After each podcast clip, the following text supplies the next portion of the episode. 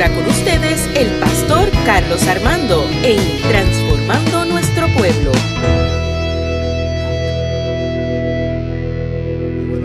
Aleluya. Dios es bueno. Dios ha sido bueno. Dios ha sido misericordioso, maravilloso mientras buscamos el texto base de hoy. Nuestros diáconos van a estar repartiendo los elementos de la cena. Y quiero que busque en sus Biblias el Evangelio de Marcos, capítulo 5, es un poquito extenso, de 21 al 43. Marcos, capítulo 5, del 21 al 43. Cuando lo tenga, diga amén. Qué rápido ustedes son. Oye, qué rápido es esta manera ruca. Amén.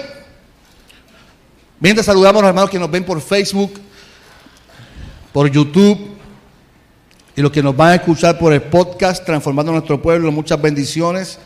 Somos la Iglesia Evangélica Unida de Caguas, nuestra iglesia.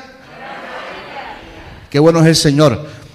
En esta mañana Dios ha sido bueno. Tenemos una visita por acá. ¿Cuál es su nombre? En parte cristal. Ay, yo, perdón, yo no te reconocí cristal, perdón. Perdón. no reconocí, yo decía nueva. Perdóname, cristal. Es la edad que tengo ya y no veo bien de lejos. Ay, mi madre, Ada. Ada y Julio que están con nosotros nuevamente. Qué bueno, Ada y Julio.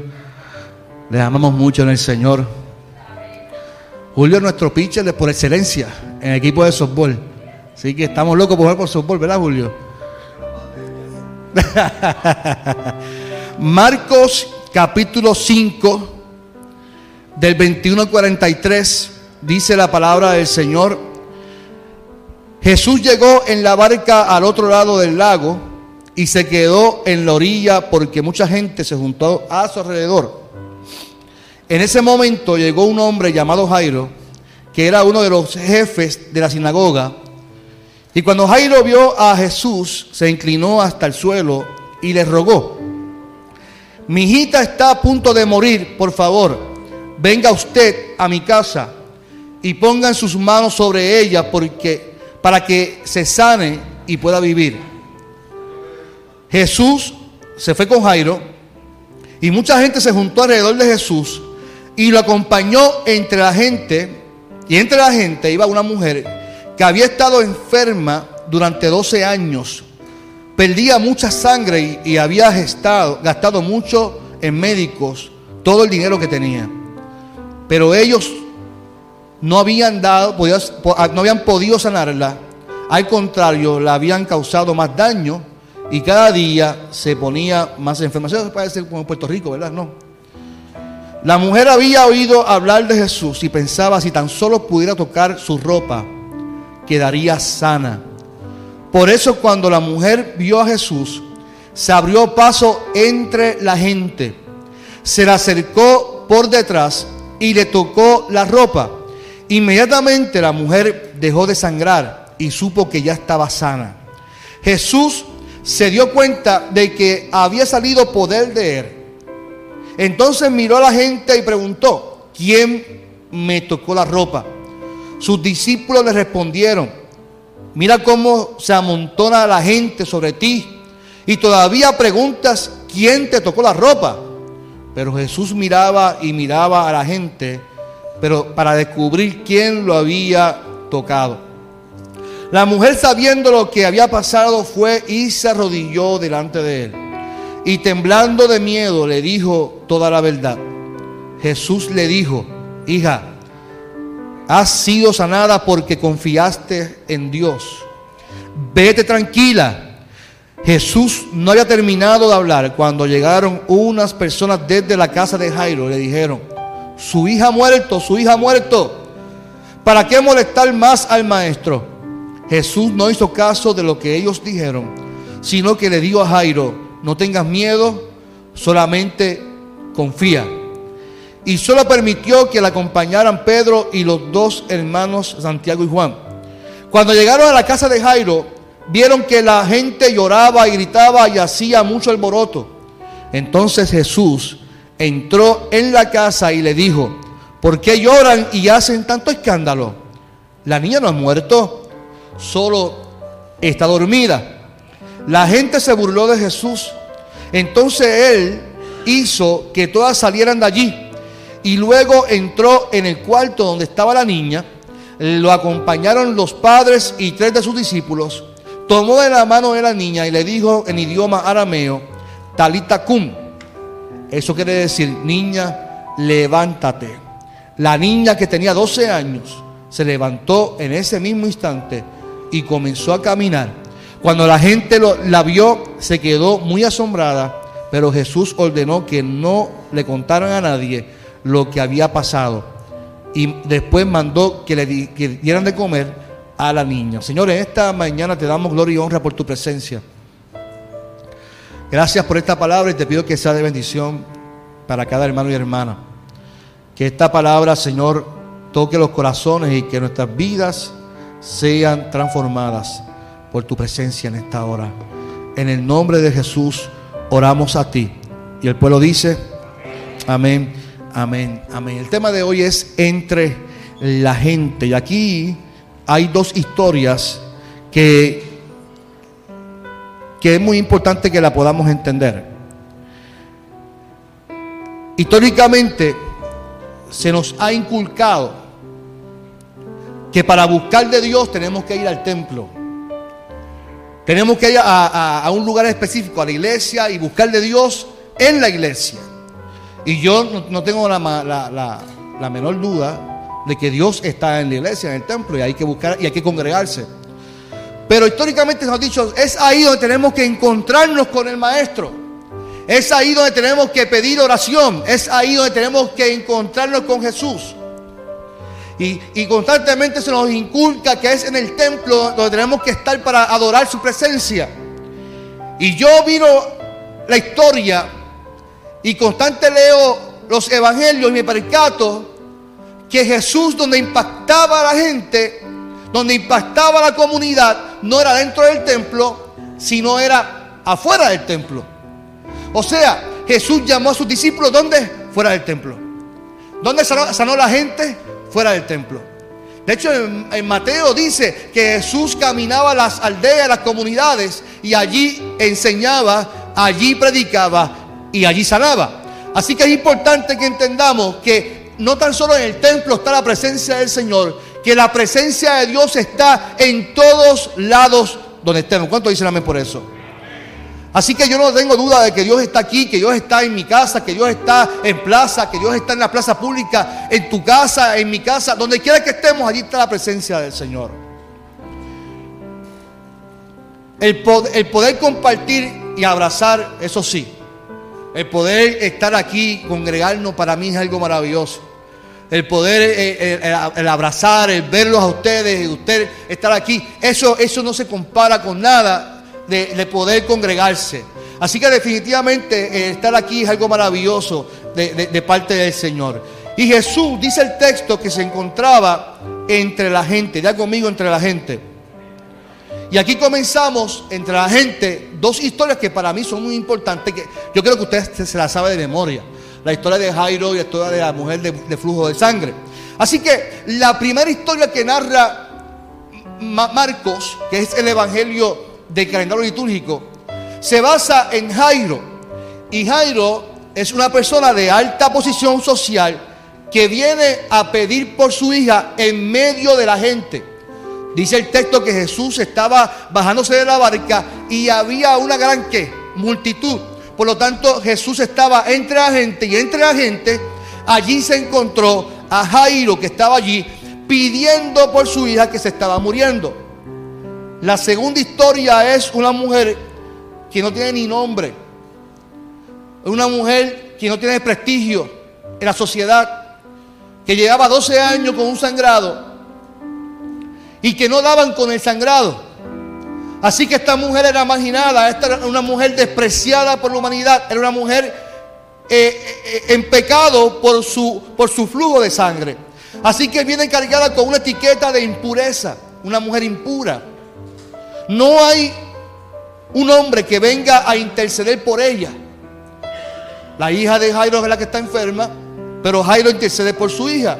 Así que es ella misma la que toma la iniciativa de acercarse a Jesús.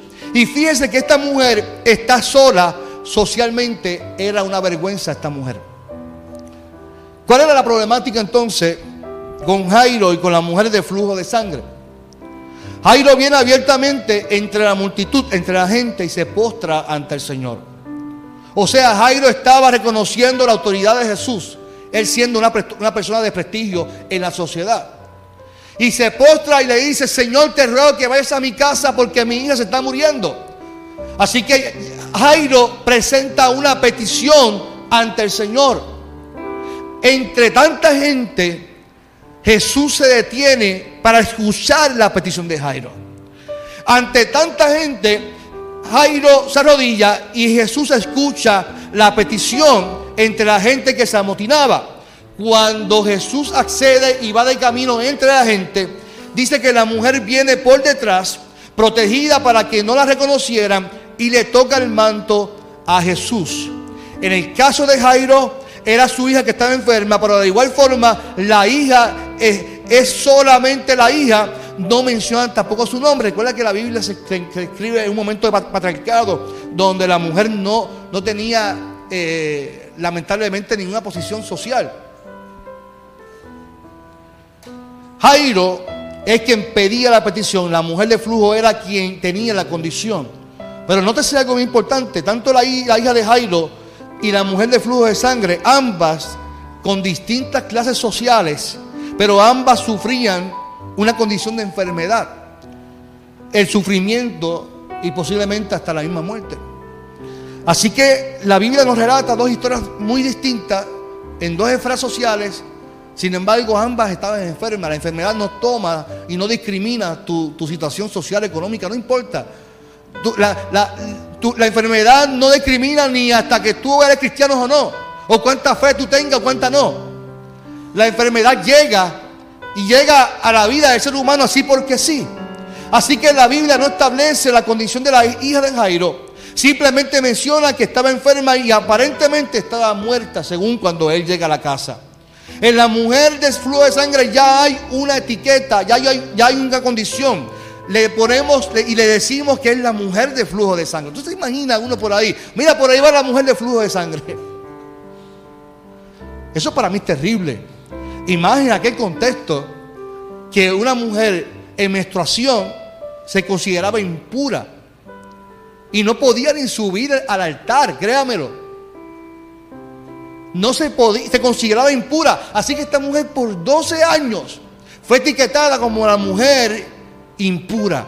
Una mujer que socialmente no tenía parte ni derecho de nada. No tenía ni pareja. ¿Qué pareja iba a tener? Si para un hombre tener una mujer así era desprestigio. Así que la mujer de flujo de sangre tenía su etiqueta, tenía su nombre. Esa mujer cargaba un sufrimiento emocional que tuvo que soportar por manos de médicos que le hicieron más daño. Usted sabe que usted ir al médico, ir al médico y que gastes todo tu dinero en médico y lo que hagan es empeorar tu condición. Esto le pasó a esta mujer. Esta mujer era víctima de un sistema que se aprovechaba de los débiles, un sistema que oprimía a la mujer. Sin embargo, la hija de Jairo era el otro extremo. Esta niña era beneficiaria del prestigio de su papá. Sin embargo, ambas estaban enfermas. Ambas estaban enfermas. ¿Cuáles eran las similitudes en estas dos historias cuando las leemos? Tanto Jairo como la mujer reconocen que Jesús tenía poder para sanar.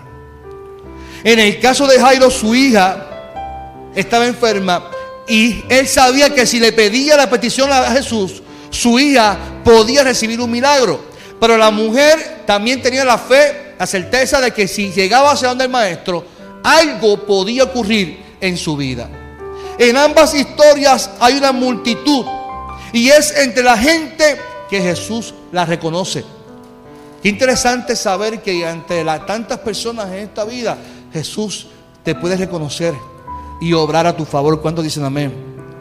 En ambos casos la fe opera el milagro. En el caso de la hija de, fue la fe de su papá. En el caso de la mujer fue su propia fe. La edad de la hija de Jairo tenía 12 años y la mujer llevaba con el flujo de sangre 12 años. Así que hay una similitud en la historia de estas mujeres. Por último, ambas, a ambas se le devuelve la salud.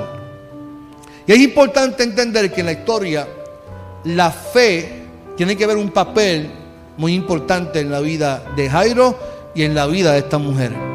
Ambas historias tienen que ver con la fe de ambos.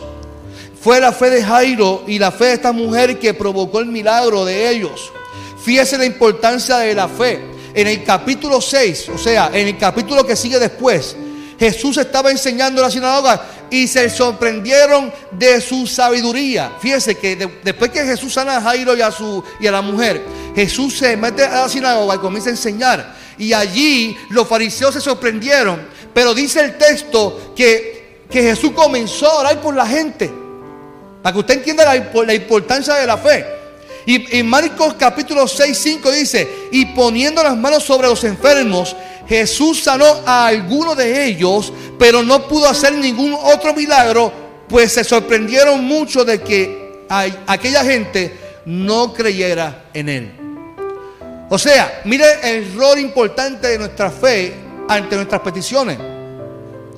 Jesús sana a, la hija de Jairo, sana a esta mujer por la fe de ellos, pero luego, acto seguido, en el capítulo 6, no puede hacer más milagros porque la gente no estaba creyendo que era Jesús el que hacía milagros. La fe no, no puede medirse, y esto es importante que lo entendamos, para que no cause frustración en nosotros, en nuestras vidas. La fe no puede medirse por el milagro, aunque suene contradictorio lo que estoy diciendo. Muchas personas se frustran porque no reciben lo que piden y decimos, ¿será que no tengo mucha fe? Caramba, ¿será es que yo no creo? Y nos da una tristeza emocional el que no recibamos lo que tanto anhelamos y adjudicamos es que yo tengo poca fe. Y pensamos que hay que tener fe como una cuenta de banco. Que mientras más es tu cuenta de banco, más fe tú tengas, es que más tú vas a recibir. Mientras más fe tú tengas, más, más autoridad tú tienes para pedirle al Señor y Dios te va a responder. Hermano y hermana, tengo que decirte que no es una realidad. La fe no es como una cuenta bancaria que te premia eh, a, quienes tienen más fe. Jesús rompe todos esos estereotipos y dice, si tuviera fe como qué, como un granito de mostaza. O sea, la fe no se puede medir por grande o pequeña. La fe es simplemente accionar a lo que ya estamos declarando de parte del Señor. Pero hay una realidad. Nuestro Dios es soberano. O sea, mi fe no puede ir por encima de lo que Dios ya pensó en mí y de ti. Mi fe no puede ir. Hay, una fe que dice, la fe mueve la mano de Dios. O sea que mi fe va por encima de Dios. O sea que si yo tengo fe de que yo le deseo mal a alguien, pero yo tengo tanta fe porque yo soy un hijo de Dios, Dios tiene que cobrar a favor mío y en contra de otro. Es como estos boxeadores que ambos se van por una esquina y le dicen, Señor, permíteme ganar a este sinvergüenza que está atrás. ¿Quién tiene más fe? El que Dios no cago. Ambos le pidieron al Señor. Ambos le pidieron al Señor que, puedan ganar la, pelea. Aquí, aquí escuchar al Señor. Yo pienso que a ninguno de los dos. Nuestra fe nos mueve la mano de Dios. Nuestro Dios es soberano y hace como Él quiere en nuestras vidas. Nuestro Dios ya declaró en nuestra vida lo que es bienestar. Él creó un jardín, Él creó algo para nosotros. A nosotros nos corresponde tomar decisiones. Y esas decisiones son fundamentadas en nuestra fe en Jesús. Fíjense que nuestra fe no es que yo voy a recibir algo. Dice el texto que la gente no recibió su milagro porque no tuvieron fe en Jesús. Y nuestra fe debe estar fundamentada en que Jesucristo es el Hijo de Dios. ¿Quién sana nuestra dolencia? Nuestra fe está puesta que aquel que murió en la cruz dice que sus llagas fueron quien curaron nuestras enfermedades. Es, Jesús, es la fe puesta en aquel que se entregó por nosotros. Así que no miras tu fe si es grande o pequeña porque no recibiste. Declara lo que es de, parte de Dios lo que Él declaró para tu vida y vive con la creencia, con la esperanza de que vas a recibir lo que tanto tonelas. Nunca olvides que, nunca olvides, y lo digo nuevamente, que nuestro Dios es soberano. Yo quisiera tener tantas cosas en mi vida. Yo, quiero tener como cinco hijos. ¿Tú puedes creer eso? Mira cómo más. Yo quería tener como cuatro hijos. ¿Cómo fue? Yo quería tener como cuatro hijos. Y yo quería, pero pues, me, dio dos. Y a uno queda por cinco.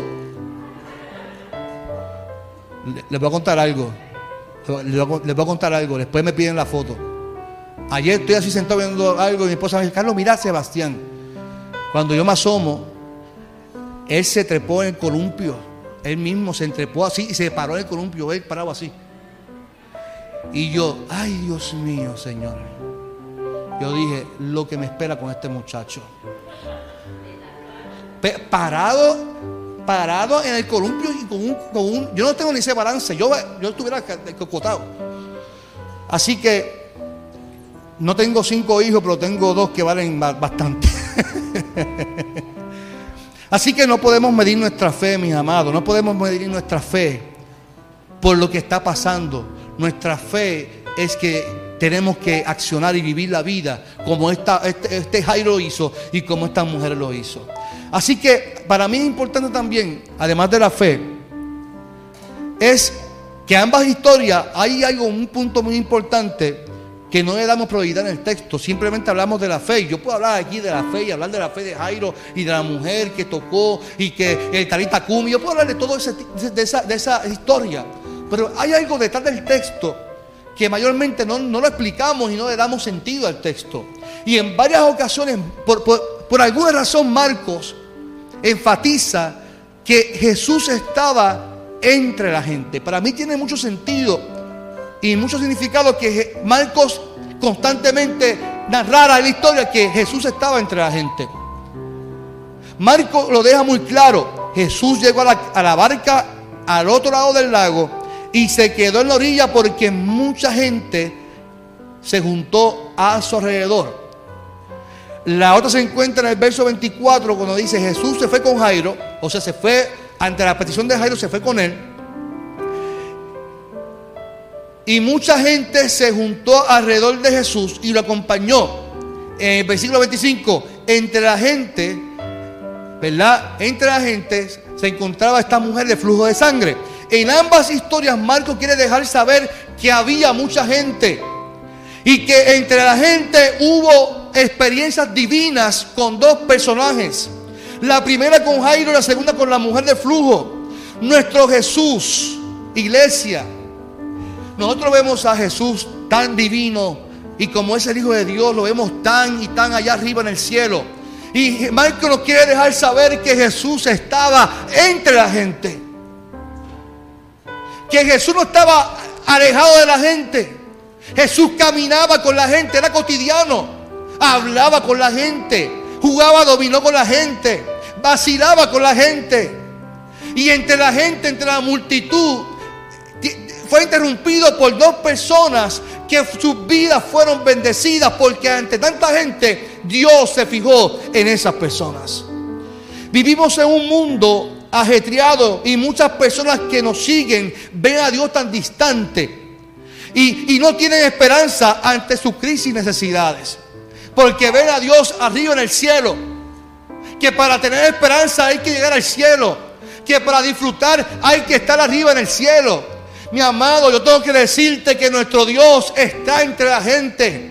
Que Dios está donde quiera que tú estés, ahí está nuestro Dios. Y que Él está dispuesto a que tú lo toques. Y que cuando tú lo toques, tú recibas lo que tanto tú anhelas. Que Él está dispuesto al toque, al toque de tu mano para poder recibir lo que tanto tú anhelas en el nombre del Señor. Yo tengo que decirte que cada vez que te levantas, cada vez que sales a la calle, que cada vez que vienes a la iglesia es un buen momento para encontrarte con tu Dios, con tu Jesús. No veas a Dios tan distante allá en los cielos, Dios está entre la gente. Y qué bueno que lo puedo tocar. Qué bueno que puedo recibir sanidad. Es entre la gente donde podemos decirle al Señor, mira, mi hija está enferma y Dios te va contigo a tu casa y allí la revive en el nombre del Señor. Es allí entre la gente que Él se pasea y hace lo imposible para que tú recibas tu bienestar. En el caso de Jairo fue la fe de él quien obró a favor de su hija. En el caso de la mujer fue su fe y su atrevimiento quien obró su sanidad. Entre la gente se encontraban estos dos personajes, uno con un prestigio y el otro que era insignificante, pero ambos recibieron el mismo milagro. Dios no hace asesión de personas. A Dios no le interesa tu estatus social. A Dios no le interesa cuánto tú diezmas. A Dios no le interesa cuánto tú le des. A Él le interesa tu corazón. A Él le interesa cuánto tú estás dispuesto a entregarte en tu corazón. Para mí, entre la gente pudiera significar varias cosas. Y con esto termino. Entre la multitud, o sea, entre la gente pudiera tener un significado poderoso. Ante tu multitud de situaciones donde posiblemente no ves la mano de Dios obrar. Yo no sé cuántos de ustedes están viviendo tantas experiencias negativas que sientes rendirse, sientes que no puedes más, que llevas años, años intentándolo, intentándolo, como esta mujer. Y entre la gente pudiera ser la multitud de situaciones, de experiencias que estemos viviendo. Ante tu ajetreado tiempo o vida muy acelerada.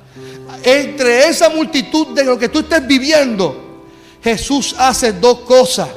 Como Jairo, Jesús se detiene y te escucha. Jesús está atento a tu petición, a tu clamor.